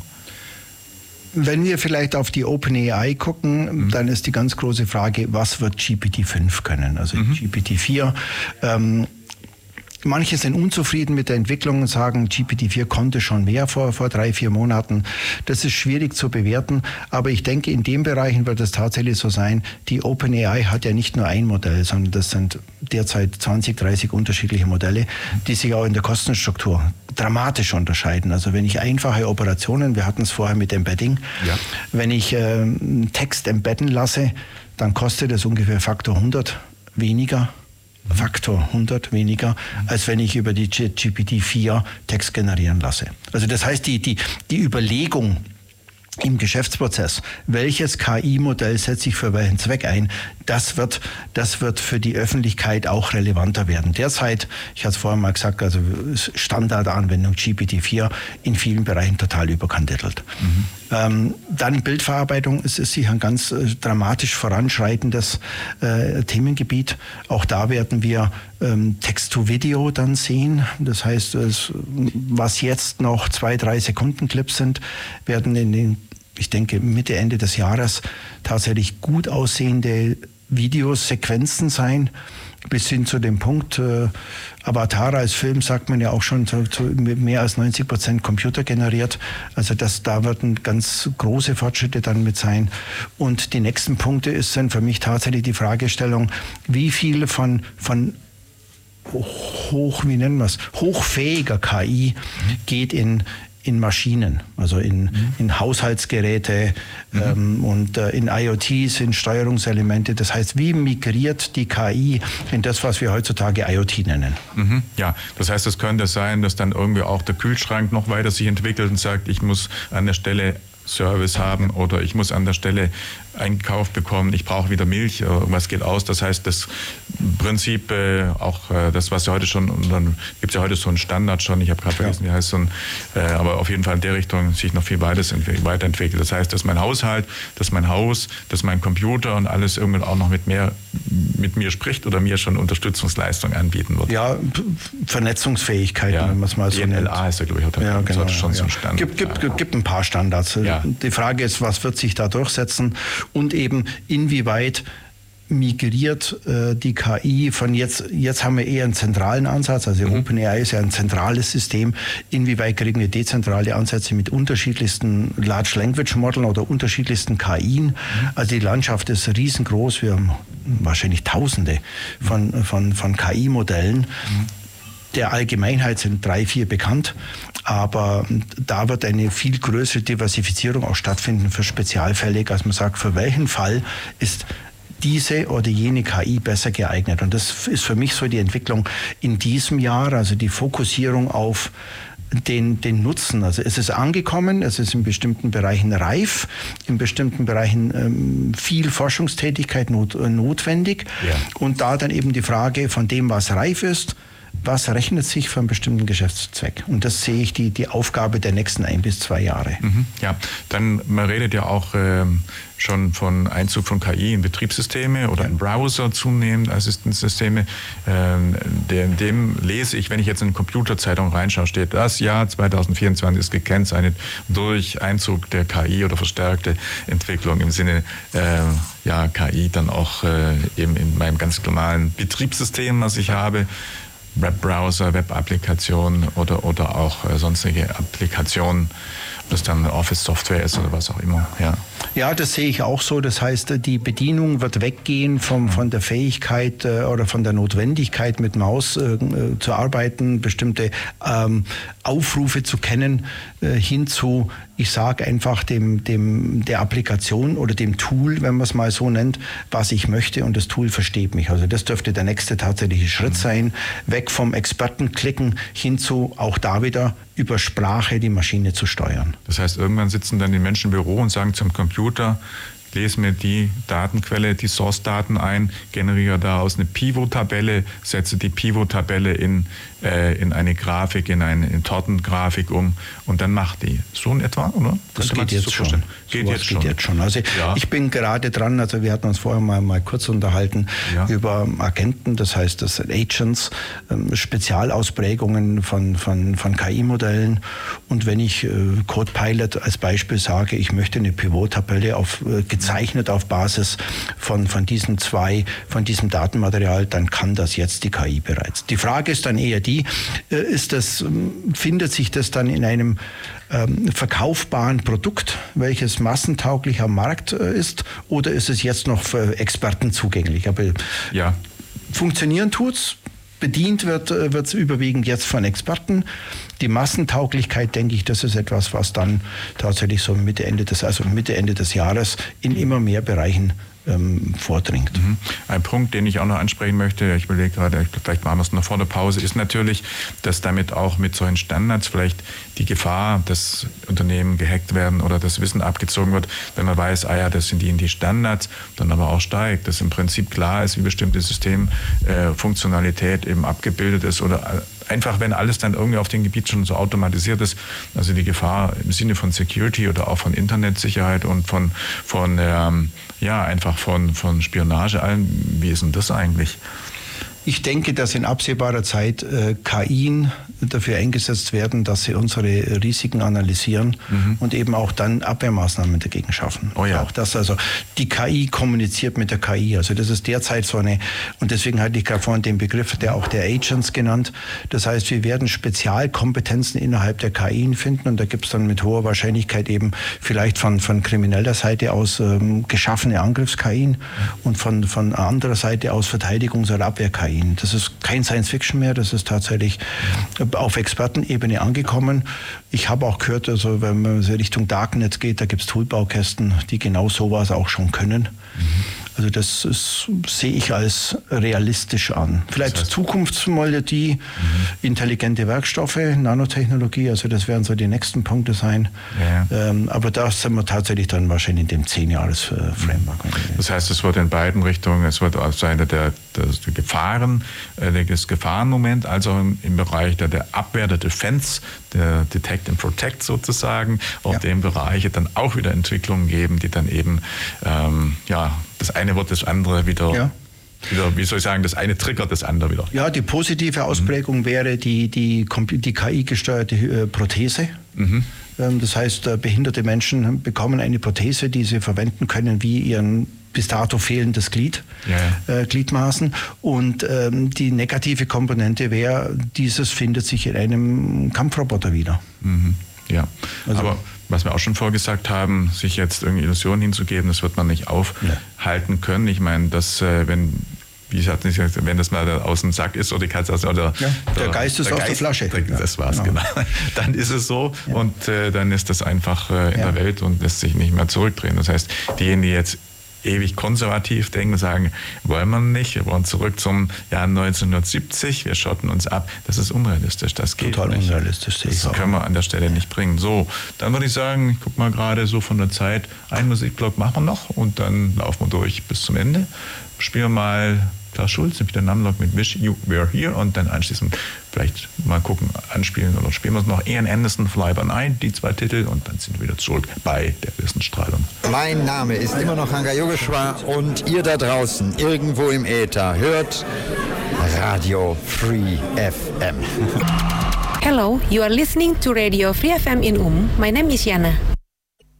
Zurück bei der Wissensstrahlung, Radio Free FM. Wir gehen so in die letzten 15 Minuten heute beim Thema künstliche Intelligenz KI mit Professor Dr. Achim Dehnert von der Hochschule Neu-Ulm. Und ich glaube, das machen wir jetzt einfach mal. Wir schicken mal einen gemeinsamen Gruß an die Berufsakademie, früher heute Duale Hochschule Heidenheim. Ja. Wir haben festgestellt, wir haben fast zur gleichen Zeit an der BA damals studiert und die gleichen Professoren und Dozenten. Also wenn jemand in Heidenheim von der Dualen Hochschule zuhört, man kann es zu was bringen, wenn man das mal studiert hat. Ja, Gruß, Gruß nach Heidenheim. Herr Grüße von uns beiden, genau, Gott. an den Hans-Jürgen Ott und den, an den Herrn Bappert, genau die inzwischen aber alle in Ruhestand sind. Aber auf jeden Fall, wir erinnern uns gerne gemeinsam an die Heidenheimer Zeiten. War ganz schön und für Wirtschaftsinformatik können wir, glaube ich, beide werben. Ja, so viel. Also dann gucken wir mal noch ein bisschen weiter. Äh, wir haben vorher schon über die Weiterentwicklung ja von den Tools gesprochen. Wir haben auch schon ein bisschen so Gefährdungspotenzial angesprochen, aber bevor wir auf die Gefährdung und die vielleicht, äh, ja, das, was uns ein bisschen Angst macht, kommt, würde, würde ich gerne mal noch so ein bisschen rausarbeiten. Äh, also wo, an welcher Stelle, in welchen Branchen, in Business sind jetzt unmittelbar vielleicht dann auch Veränderungen zu erwarten? Also wo kann sehr schnell auf uns auch irgendwo eine Veränderung zukommen, an die wir uns gewöhnen müssen? Was zeichnet sich da so ab? Also ich denke, äh, die, der Bürobereich, also das Office, die Office-Prozesse sind etwas, wo wir relativ schnell sehen werden, dass KI unterstützt. Also Beispiel ähm, Bearbeiten von oder Filtern von E-Mails wäre wär so ein Punkt, Antworten auf Standard-E-Mails, personalisierte personalisierte Zielgruppenansprachen im, im Marketing. Das dürfte in kürzester Zeit State of the Art sein, also quasi Normalität sein. Mhm. In den Bereichen, in Marketingbereichen sind wir dann nicht nur beim gesprochenen Wort, sondern eben auch beim zu verarbeitenden Bild. Auch da ähm, gibt es natürlich ja, die Negativstimmen im Sinne von, da gehen Arbeitsplätze äh, verloren. Gleichzeitig äh, viele Freunde von mir, die im Bereich Marketing und, und, Bildgestaltung arbeiten, sagen, ich hatte noch nie die, die guten Möglichkeiten über Bild-KIs so ähm, ja, passende Bilder zu generieren und mir damit aber auch, muss ich mir dann aber auch keine Gedanken über Lizenzkosten machen, weil ich habe es ja selber generiert. Also auch da äh, die Chancen der KI zu sehen. Das ist äh, sicher ein guter Punkt. Programmieren, der Software Engineering Bereich. Ich denke nicht, dass in absehbar, dass in zwei, drei Jahren äh, Programmieren noch in dem Maße bedeutungsvoll ist, wie es jetzt gerade wird, äh, ist. Da sehe ich mehr der, den jetzigen Softwareentwickler als IT-Architekten, als Software-Engineer, der tatsächlich Kon Konzepte vorgibt und das Coden dann von der KI übernommen wird gleichzeitig aber eben auch Qualität wieder überprüft wird. Das heißt, der Mensch wird letztendlich eine Instanz sein, die Regeln definiert und unterschiedliche KI-Modelle dann entlang dieser Regeln arbeiten. Das ist, denke ich, ein, ein ganz ja, bedeutungsvoller Bereich. Mhm. Optimieren Datenauswertung standardmäßig. Wir hatten es gerade ein bisschen in, in, in, der Pause über Dashboards. Also die Auswertung kundenindividuell sehr präzise, steuerbar.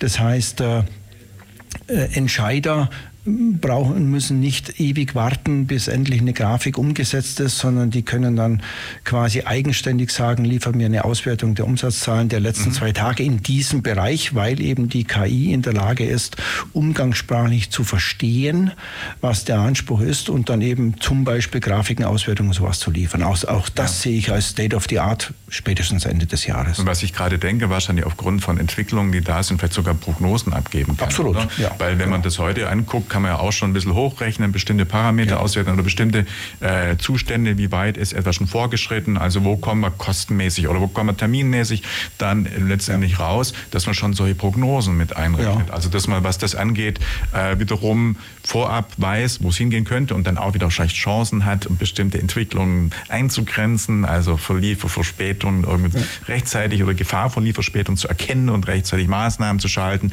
wo das System ja vielleicht auch wieder dann vorschlagen kann, du könntest das oder könntest das tun, um jetzt genau diesen drohenden Verspätungseffekt äh, zu vermeiden. Also da kann ich mir auch jetzt mal, wenn mir das so richtig vorstelle. Absolut, also die, die Technologie haben wir ja schon. Das ist letztendlich äh, entweder Big Data oder Machine Learning. Mhm. Worüber Sie gerade sprechen, ist letztendlich die Verzahnung, dass man sagt, mhm. okay, ich bin in der Lage, so recht zügig, so quasi on demand die Modelle herbeizurufen und dann eben so aufzubereiten, wie es der jeweilige Benutzer für sich benötigt. Manche äh, brauchen auch in Tabellenform, weil die, weil die Menge an Daten sehr, sehr hoch ist. Andere wollen vereinfachte Dashboards, die, die, die eine Aussage darüber geben, eine signifikante Aussage über die relevanten Themen. Also da tut sich sicher äh, einiges in, in nächster Zeit. Sprache, das nächste. Also ähm, Sprachcomputer, die besser als derzeit eben auch mit uns in Kommunikation gehen. Callcenter, die äh, Chatbots werden äh, eine viel, viel angenehmere Art und Weise ähm, ermöglichen des Aufnehmens von Problemen und Beantworten von, von, von Herausforderungen, als wir es derzeit noch sehen. Das sind so die, die nächsten Facetten davon. Erklärvideos als Beispiel. Oh ja. Mhm. Also das im, im Schulungsbereich wird die KI uns sehr schnell ähm, Schulungsvideos erstellen, also die aufwertige, aufwendige und vielleicht zeitraubende und damit ähm, vielleicht nicht, nicht unbedingt aktuelles zur Verfügung stellen. Das wird wahrscheinlich auch bald erledigt sein. Wie gesagt, ich bringe die neuesten Informationen einfach genau, abgreift und ja, mehr oder weniger on demand dann eben ja. ein Erklärvideo erstellt mhm. und nicht eben erstmal ein Storyboard machen, in das Filmstudio gehen, äh, das Ganze schneiden müssen und und und, sondern das macht die KI mehr oder weniger on demand. Mhm. Das sind natürlich jetzt von mir positiv dargestellte Zukunftsszenarien. Da können wir natürlich auch den negativen Aspekt äh, des, der Datenqualität mit reinbringen. Aber ich denke, das sind Aspekte, die lösbar erscheinen, wenn wir, sie, wenn wir diese Herausforderung einfach gut aufnehmen. Mhm.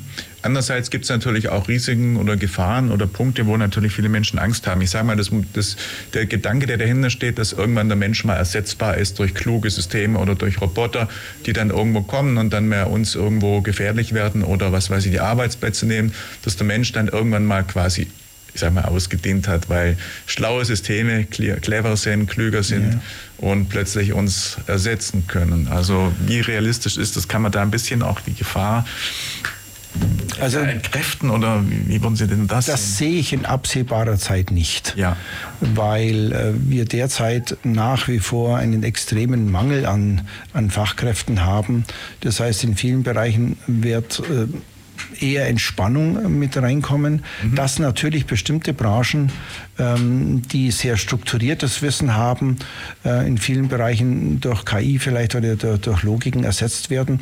Ich könnte mir vorstellen, Rechtsanwälte, Vertragsprüfungen, aufwendige Prüfungen von Verträgen, das wird eine KI, das kann eine KI jetzt schon übernehmen, ist aber noch nicht Mainstream. Also mhm. deswegen, darum sage ich, zwischen was kann die KI und wo wird sie in der breiten Masse als stabiles Produkt eingesetzt, das ist, denke ich, ist die nächste Herausforderung. Also wir sind gerade an dem Punkt, was kann die KI?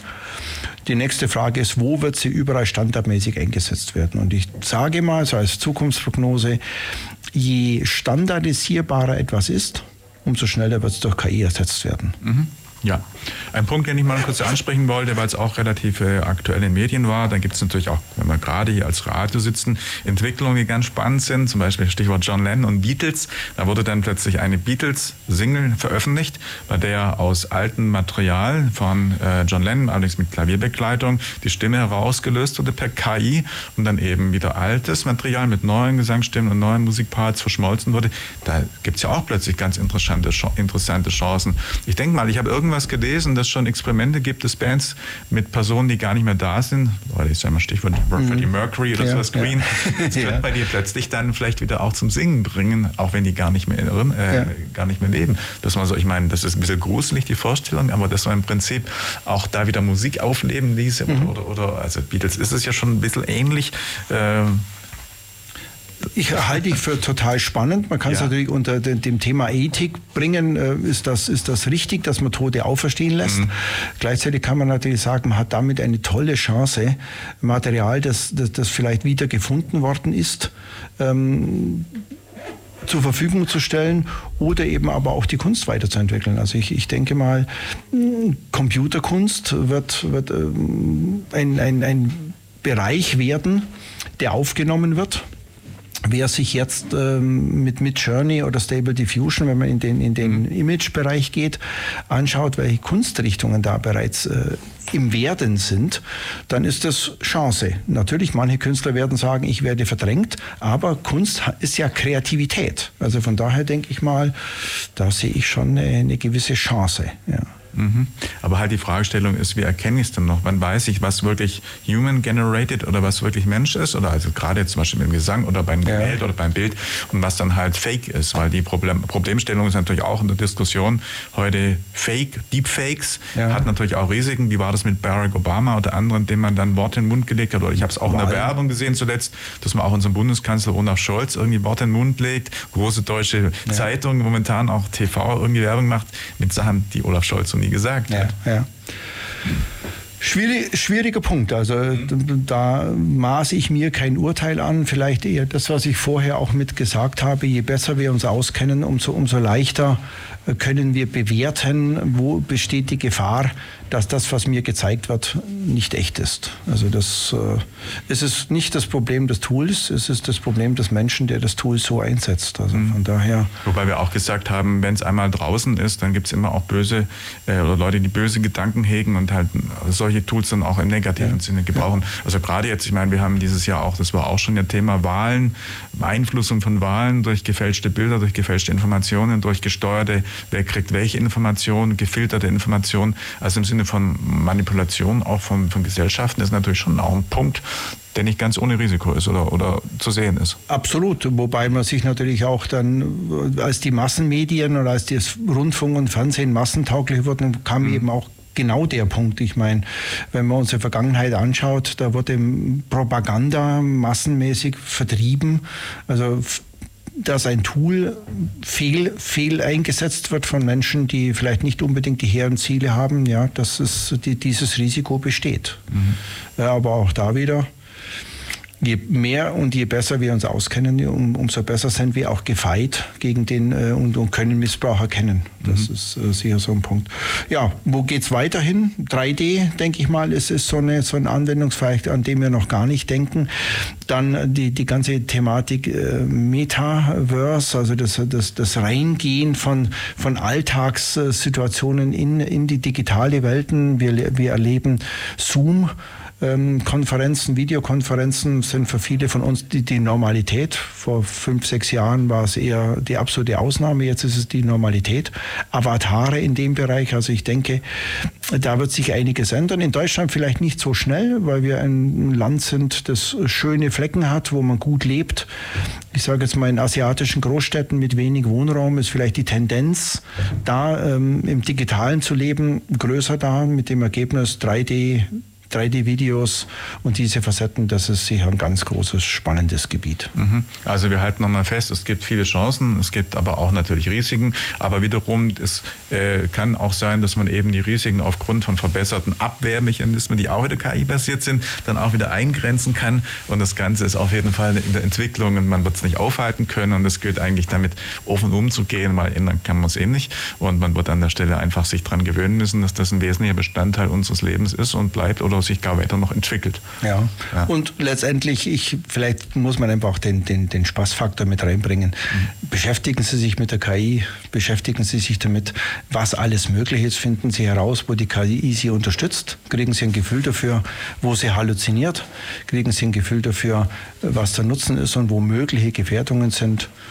Und dann, ja, Mhm. Haben wir zwei vielleicht unseren Zweck erreicht, ein, ein, Stückchen Transparenz in dieses Gebiet reinzukriegen und sie sowohl für die Chancen, aber auch eben für die Risiken ein äh, Stückchen zu sensibilisieren? Bleiben Sie dran, probieren Sie es, arbeiten Sie damit. Wo kann man sich sonst noch gut informieren? Gibt es im Internet irgendwie gute Quellen, auch wenn wir über KI noch ein bisschen nachlesen wollen? wollen? Ähm, ja, ich, äh, sehr techniknah. Also ich äh, lese sehr gerne medium.com. Es ist eine wirklich gute Plattform, ähm, wo man sich gut informieren kann.